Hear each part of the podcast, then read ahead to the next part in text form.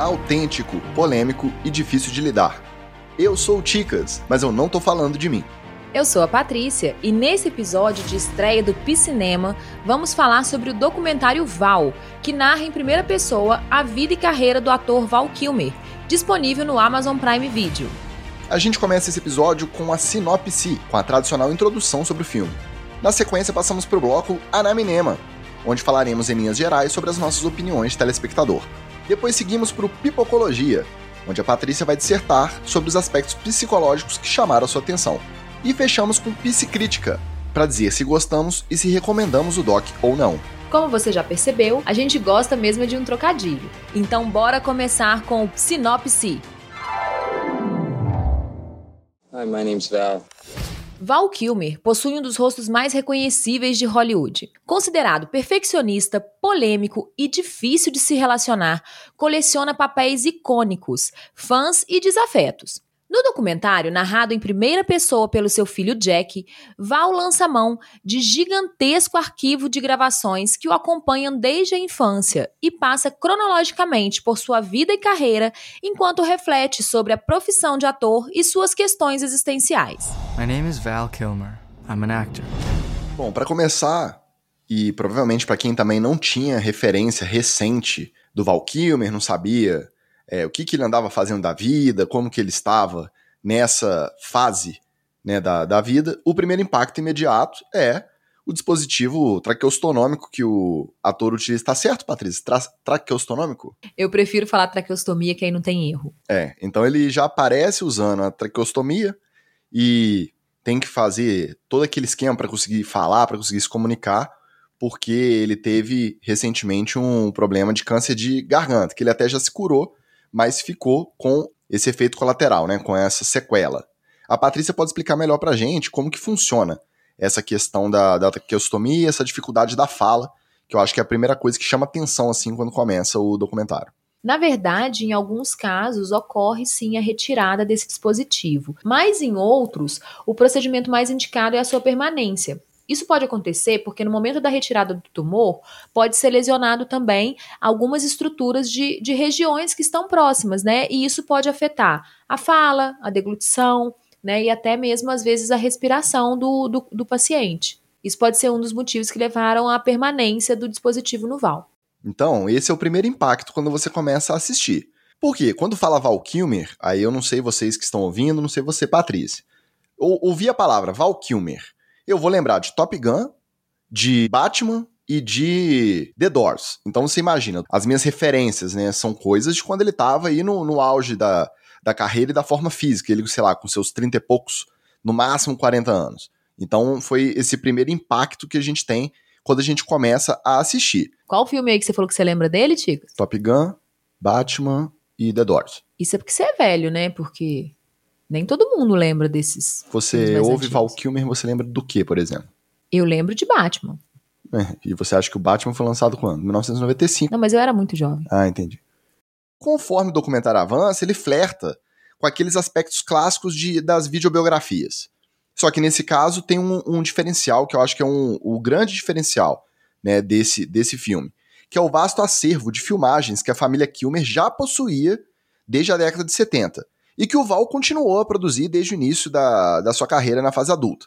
Nesse ponto, ele passa a narrar em paralelo as experiências profissionais e as suas reflexões sobre a carreira de ator, enquanto ele vai pincelando os acontecimentos da sua vida pessoal como plano de fundo esse ponto mostra que a família do Val tinha um certo poder aquisitivo, né? O Val e os irmãos, eles tinham acesso não só a câmeras e equipamentos de filmagem que não eram tão comuns no início da década de 80, como eles também produziam e eles simulavam vários cenários, figurinos, quase tudo isso dentro de casa, no quintal ali da própria casa. E essas brincadeiras, esse trabalho entre eles, é, ajuda a gente a entender alguns aspectos dessa relação que ele tem, né? E que eu acho que são determinantes para a carreira e para as reflexões sobre a vida que ele demonstra no decorrer do filme. Mas a gente vai falar mais disso quando a gente passar para a parte dos spoilers. É, por enquanto a gente vai tentar, apesar de ser um documentário, né? Muita coisa da carreira do, do Val Kilmer é conhecida. Mas aí a gente vai separar, caso você tenha chegado aqui sem ter visto o documentário, a gente avisa quando a gente dá o famoso spoiler alert, quando a gente começar a falar das partes que podem serem mais contundentes aí no documentário. Esse fato dele estar tá sempre com essa câmera ligada nos bastidores das produções, em que ele atuou, também na, na vida familiar, ali na vida íntima, para mim é um dos pontos mais legais do, do documentário. Muita imagem exclusiva, apesar de que algumas pílulas, né? Ele não, não gasta muito tempo. Mas para quem até é mais cinéfilo que a gente, tem mais referência de outras produções em que o Valkyrie participou, é um prato cheio, porque tem muita, muita imagem de bastidor. Nada muito extenso, mas aquelas pílulas ali são muito interessantes. É legal até certo ponto. É, isso já dá pra gente ver muito a questão da visão. Porque você, como jornalista, é, que gosta mais dessa questão dos bastidores, da produção dos conteúdos, acredito que isso realmente seja o que mais te chamou a atenção. No meu caso, que tô, né, que invariavelmente vou estar tá observando mais o comportamento, é, isso começa a despertar em mim algumas dúvidas sobre o funcionamento do Val. E essas dúvidas elas acabam ficando mais explícitas no decorrer do documentário. E foi também descrito, né, nos bastidores aí como motivo de muitos dos conflitos que ele teve no decorrer da vida dele, da carreira dele, né? E aí eu começo a me questionar se esses comportamentos é, são comportamentos naturais ou se seria algum sintoma, né, de algum problema e mais sério que o Val poderia apresentar. Mas aí essa parte você deixa pro pipocologia. Vamos passar agora para a parte dos spoilers. Ó, spoiler alert, hein?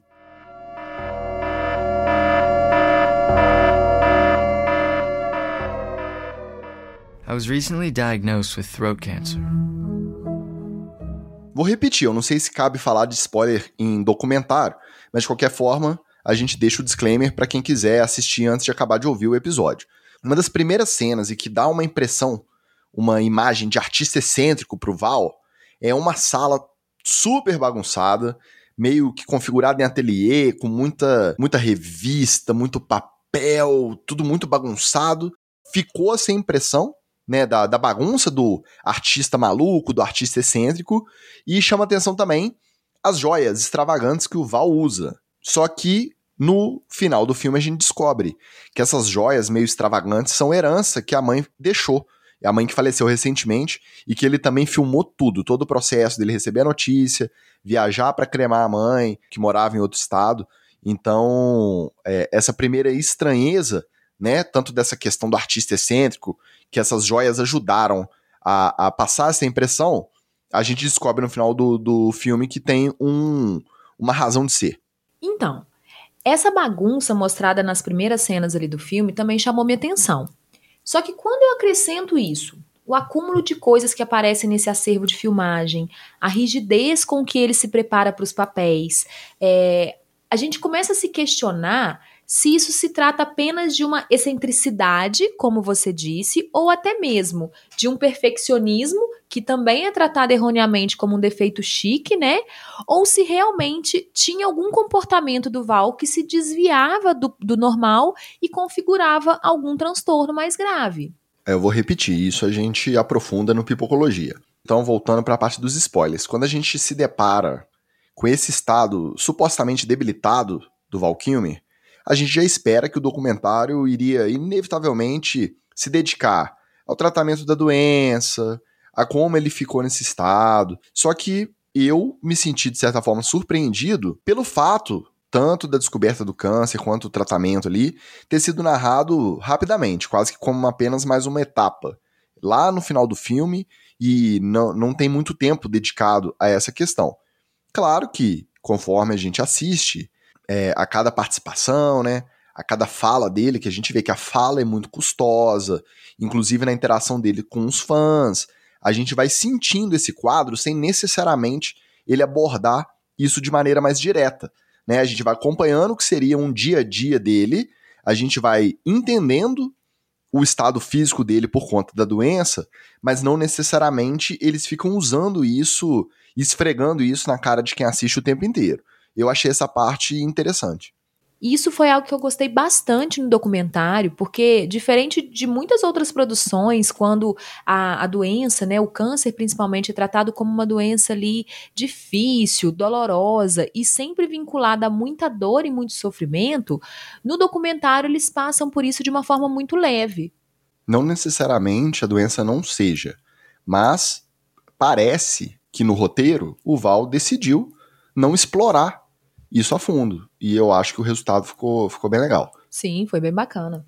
Outra coisa também que é abordada nas entrelinhas, né, que não é muito diretamente, é a relação do Val com os dois filhos, né? Tanto o mais novo, que é o, o rapaz que empresta a voz, que narra todo o texto em off, em nome do pai, quanto também a filha, que fica ali algumas imagens dela criança, né? Logo depois que nasceu ainda bebê, depois dela criança maiorzinha interagindo com o pai. E aí eu fiquei na expectativa de que em algum momento isso iria ser utilizado no documentário de maneira até meio dramática, é, essa questão da relação familiar, né, dele ser um bom pai, mas não, a, a relação vai permeando o documentário, vai é, com algumas cenas aqui, outras ali, é lógico, a gente vê que o filho tá presente, né, junto dele uma grande parte do tempo, mas que não é desenhado, vamos dizer assim. Não tem a necessidade deles trazerem isso de forma muito metódica para falar que de fato o Val tem uma boa relação com os meninos e é um bom pai. Inclusive, ele voltou a atuar com a filha. No filme policial Pay Dirt, isso, é, a Mercedes Kilmer faz parte do elenco. No filme, ele é um xerife que inclusive tem uma limitação na fala, assim como o Val, né, atualmente ainda tem essa limitação na fala, e no filme a Mercedes também faz o papel da filha do xerife. Eu ainda não assisti, mas eu vou ficar de olho. Vai ficar de olho ou vai assistir? Pela sinopse, sei lá, hein. Ah, a gente assiste tanto filme ruim, é, vamos é, colocar esse aí. Isso é verdade. E aproveitando que você tocou nesse assunto das relações do Val, eu vou voltar no fato que é muito relevante para a construção da narrativa do documentário, que é a morte do irmão Wesley ele morre por conta de um ataque epilético na jacuzzi da família. Nessa época, o Val estava começando a estudar teatro em Nova York. Dá para ver como que isso mexe com o Val e como que isso determina algumas posturas que ele carrega ali para o resto da vida dele. No documentário mostra até aquela parte onde, logo após a morte, ele cobre o quarto dele todo com o pôster do irmão, é, gravações do irmão, figuras que o irmão pintou ele trata até o Wesley como o principal incentivador, o principal produtor ali, que queria ser diretor de cinema, naquelas produções caseiras que eles faziam, e eram produções até elaboradas para você pensar que eram três, né, tem um outro irmão também, três pré-adolescentes ou adolescentes, mexendo com figurino, com equipamento de gravação, que como a gente disse, devia ser até relativamente raro, né, para molecada nessa idade naquela época. Então, esse impacto da morte deve ter a ver também com esse fato do, do Wesley ser o cara da, das artes ali junto do Val quando eles eram jovens. Pois é, fica muito claro o quanto que isso mexe com o Val. E eu acho que determina algumas posturas que ele carrega para o resto da vida dele. E aí é onde eu começo a levantar alguns sintomas sobre a possibilidade de um transtorno, né? De um comportamento mais disfuncional ou até mesmo algum transtorno de personalidade. Bom, como parece que você já não se aguenta de vontade de levantar hipóteses diagnósticas, de falar de transtornos, de falar da sua parte, a gente segue para o Pipocologia. The story about my life, but also not my life. Então, voltando ao assunto da, da morte do irmão, porque quando a gente conversou em off, essa influência tão direta da morte do irmão no fato do Val se filmar o tempo inteiro me passou meio batido e isso te chamou a atenção que, que você viu nesse sentido? Que sinal que você viu no Val, tanto na parte narrativa, né, que ele roteirizou, que ele escreveu para o documentário, quanto nas imagens de bastidores de vida íntima? O que, que te deu essa ideia de que a morte do irmão pode ter influenciado tanto nesse apego dele com as gravações, com filmar tudo na, na vida dele? Eu levanto algumas, algumas dúvidas em relação a isso, né? A primeira delas é, como a gente falou, a questão da fixação dele pelas gravações, talvez por não perder nenhum minuto ou por, por eternizar o máximo de imagens possíveis e eu fico me questionando até onde isso era saudável ou não. E um dos critérios que a gente tem na psicologia para poder tirar um comportamento, para poder discernir um comportamento normal de um comportamento patológico é o sofrimento significativo né? Ou então as dificuldades sociais que esse comportamento pode apresentar. E nos bastidores, a gente tem relatos de que o Val teve alguns problemas aí durante algumas gravações, que até em momentos ali que ele não deveria, ele estava ali com a câmera na mão, tentando filmar bastidores de filmes, diretores, algumas brigas, algumas discussões. Então, é, eu fico me perguntando se esse apego dele por essas filmagens seria realmente algo natural. Para se ter uma ideia do quanto ele se filma, ele não tem condição nem de guardar os arquivos que ainda não eram, na época ainda não era digital, os arquivos de fitas gravadas em, em filmagens desde quando ele era novo, ele não tem condição de guardar isso na própria casa. Ele aluga um depósito, um arquivo num depósito com uma parte só de vídeos de gravação que ele fez no decorrer da vida. Só para você ter uma ideia do volume. Pois é. Quanta coisa. Se a gente for pegar só essa parte do depósito, do acúmulo das figuras, das filmagens que ele tem, já nos chamam a atenção, né, principalmente para essa necessidade de estar o tempo inteiro gravando, essa rigidez que ele tem nessa questão das gravações, eu começo a me questionar a questão de de repente até um transtorno obsessivo compulsivo ou até de um transtorno de personalidade obsessiva compulsiva.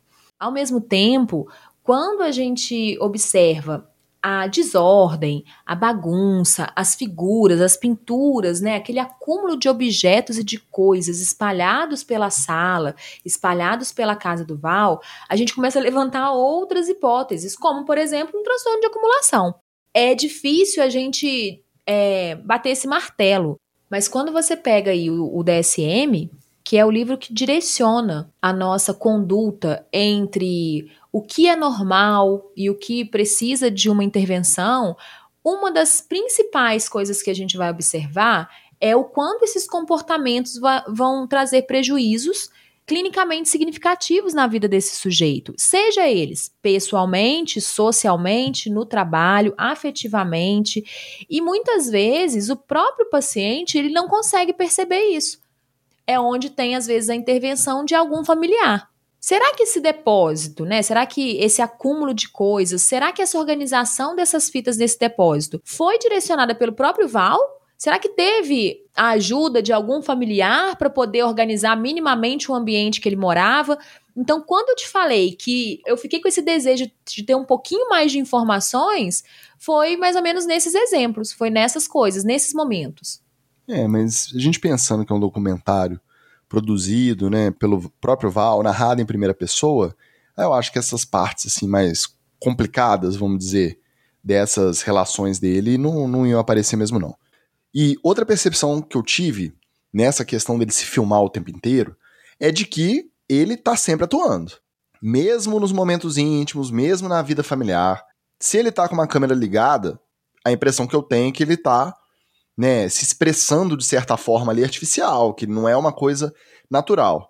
Só que eu não sou ator. Eu não consigo ter essa ideia de quando que o cara tá sendo ele mesmo e de quanto que isso possa se confundir ou não com a personalidade própria dele, né? O ele sendo ele mesmo. Você acha que isso é normal? Que isso é de quem segue a carreira, de quem atua, né? De quem tem como profissão atuar, ser ator?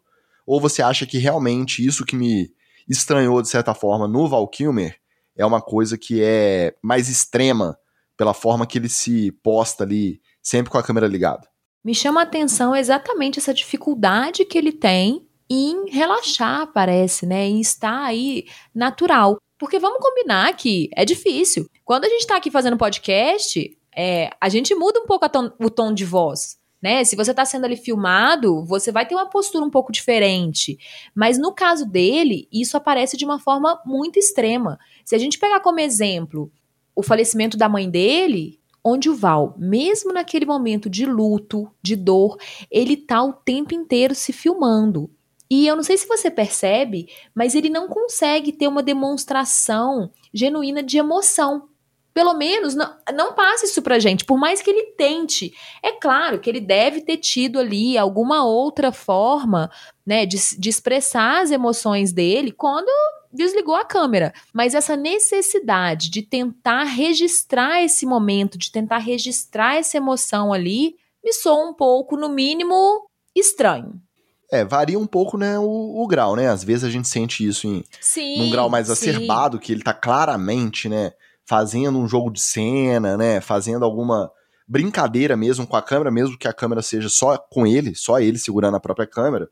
Em algumas outras vezes ele dá essa impressão de interação com os filhos, quando eles eram é, crianças e tal. E mesmo assim dá essa impressão de que é uma coisa meio teatralizada. E sobre essa questão de quem atua tem por dever de ofício, está sempre vivendo várias vidas. Né, a partir do momento que você está exercendo diferentes papéis, e no caso do Valkyrie ainda mais, porque era um cara muito requisitado ali durante a década de 90, começo dos anos 2000, então o cara emendava um projeto no outro. Então, em cada projeto desse, ele se via envolto com uma personalidade diferente.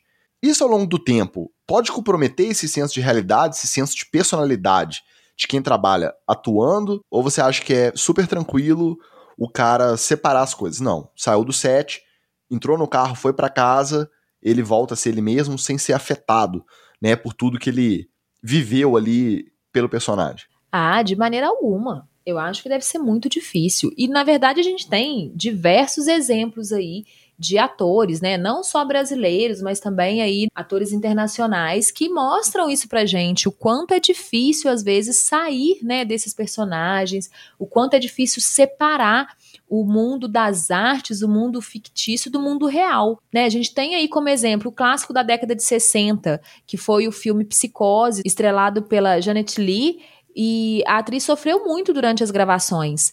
E ela fala, né, tem uma, um relato dela após as filmagens que fala que ela ficou um bom tempo sem conseguir tomar banho no chuveiro. Então ela só tomava banho de banheira e com as janelas todas abertas, com as portas abertas e precisou inclusive, né, de ajuda para poder se recuperar. Um outro exemplo muito citado quando a gente fala nessa questão da influência negativa de determinados personagens na saúde mental dos atores é o caso do Heath Ledger. Até hoje ele é considerado um dos melhores coringas pela interpretação no Batman Cavaleiro das Trevas. O ator, ele afirmou que o papel estava tirando o sono dele. Tem depoimentos dele durante esse período falando que na última semana ele não conseguia dormir mais do que duas horas por noite, né? E que ele não conseguia parar de pensar no personagem, que o corpo dele estava exausto. E ele falava que a mente dele, é, o corpo estava cansado, mas que a mente ali continuava funcionando. Ele chegou a falar sobre isso em uma entrevista da época. E, infelizmente, em 2008, o Ledger foi encontrado morto no seu apartamento após a ingestão de vários medicamentos associado ao consumo de álcool. Heath Ledger ou Joaquim Phoenix? Melhor coringa para você? Nossa, agora essa pergunta é difícil. Vai ficar em cima do muro? Isso eu vou deixar para falar quando a gente fizer o cinema do Coringa. Ah, mas o Coringa foi lançado tem muito tempo já. Melhor não.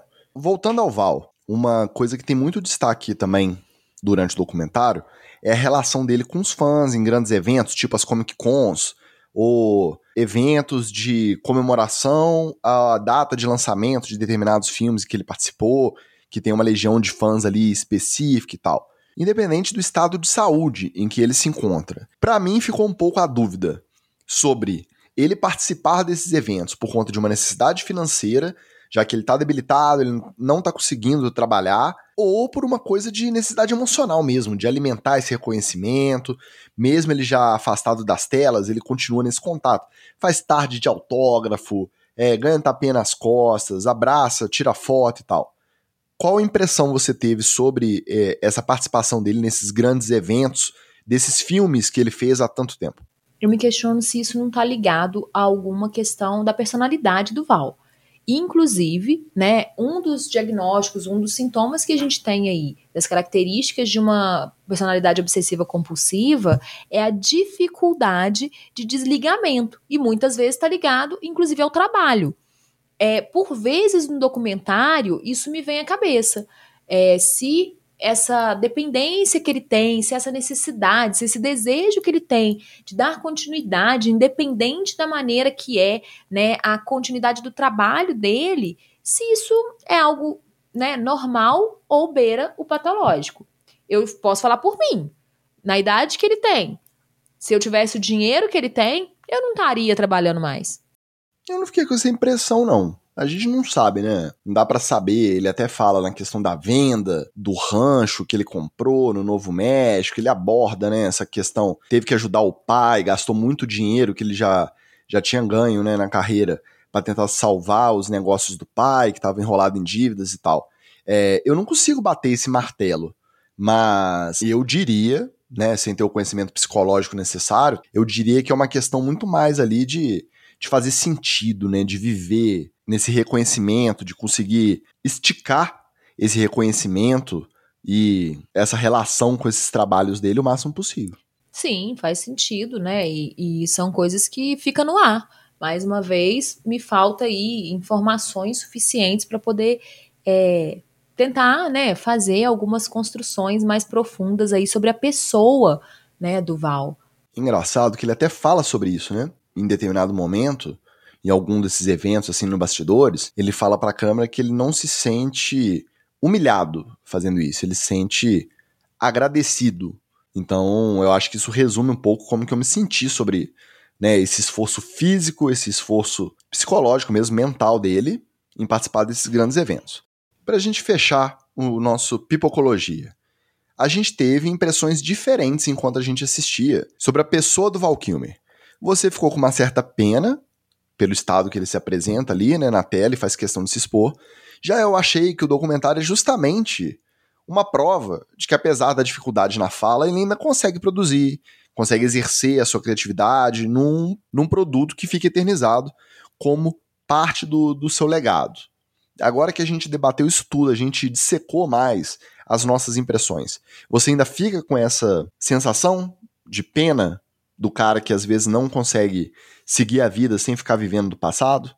Eu acho que a palavra não é nem pena, sabe? Primeiro porque eu não gosto muito dessa sensação e eu acho que pena é um sentimento que a gente não deve ter independente de quem é a pessoa. É, o que eu fico me perguntando se talvez não passou ali desapercebido durante o decorrer da vida dele alguma necessidade que talvez não foi trabalhada. Será que se ele tivesse tido um acompanhamento, a vida dele não teria sido um pouco mais fácil em relação até às próprias perdas, né? Do irmão, da mãe, até mesmo da carreira, que a gente também interpreta como um luto. Também é preciso aí é, de saber lidar, né, com essas situações.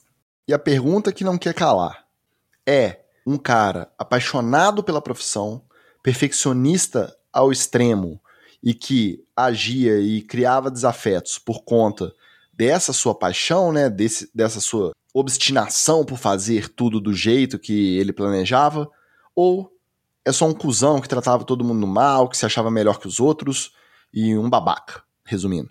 Se eu tivesse que apostar dinheiro, eu apostaria que tem ali por trás algum tipo de transtorno, ou algum transtorno obsessivo compulsivo, ou um transtorno de personalidade mesmo, que dificultava essas relações do Val. E que faltou, sim, um acompanhamento de um bom psicólogo, de um bom terapeuta, para fazer com que a vida dele fosse um pouquinho mais fácil. Começou o Merchan, a gente pode fechar o episódio com psicrítica.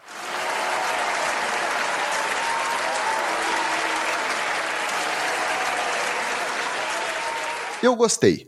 Não vou falar que eu adorei, não gostei muito, nossa, sensacional, gostei. Acho que podia ter sido um pouquinho mais curto. É uma hora e 48 minutos de, de documentário. Muitas cenas que aí você vê, né, a questão da, da produção ser muito centralizada, dele ter muita voz, muito papel ali na, na produção. É, muita cena contemplativa meio sem sentido, cena longa, ele reagindo à câmera, mas brincando mesmo, né, com essa coisa de estar interpretando ou não estar, eu acho que podia ser um pouco mais econômico nessa parte, mas eu que não sou tão cinéfilo, né? A gente não é tão cinéfilo. E aí você vê cena de bastidor de Top Gun, cena de bastidor do Batman, essas pílulas e essa quantidade de coisa gravada que ele tem, ele brincando com o Marlon Brando, que em algum momento ele disse que é um dos ídolos dele, num cafundó no meio da Austrália, Marlon Brando deitado numa rede pedindo para ele dar um empurrão. Ele Pô, brincando com o Tom Cruise e o Tom Cruise olhando para você. Pra mim, não, né? Tom Cruise com aquele olhar dele na época do... Ah, o Tom Cruise olhando então, pra né? mim, Em 1985, então. o Tom Cruise era um pedaço de mau caminho mesmo. Enfim, eu acho que vale muito por essa parte. É legal a questão da relação dele com os filhos, é, essa questão dele lidar e trazer esse revisionismo, porque não chega a ser uma autocrítica, né? Mas só dele trazer esse revisionismo, dele ter sido considerado esse cara babaca, esse cara difícil durante a carreira, e ele se expor dessa forma, eu acho legal. Eu acho que vale a pena assistir o Val. Eu gostei, concordo, né, com muitas das coisas que você disse. Acho que o documentário é riquíssimo nesse ponto de, de imagem, né, de cenas, né, de, de produções e continuo com a minha única crítica, talvez, ao documentário, que foi: gostaria de ter tido mais informações para poder falar um pouco melhor sobre a personalidade do Val, conhecer um pouco mais a pessoa e não só o Val Kilmer, personagem, o Val Kilmer ator, toda essa excentricidade que foi demonstrada durante todo o episódio. Eu queria conhecer um pouquinho mais da pessoa Val Kilmer. Bom, eu acho que um Val Kilmer parte 2 não vai ter, mas um Piscinema 2 é provável que a gente tenha. Então ficamos por aqui, nos sigam no Instagram, arroba piscinemapod, ou se preferir, mande um e-mail pra gente no piscinemapod.gmail.com. E vai lá nas nossas redes sociais, vai contar pra gente se você gostou, se você não gostou. Se alguém tiver aí alguma hipótese diagnóstica pro Val, vai lá compartilhar pra gente. Vai ser um prazer continuar essa conversa lá no nosso Instagram. Até a próxima, pessoal. Tchau, tchau.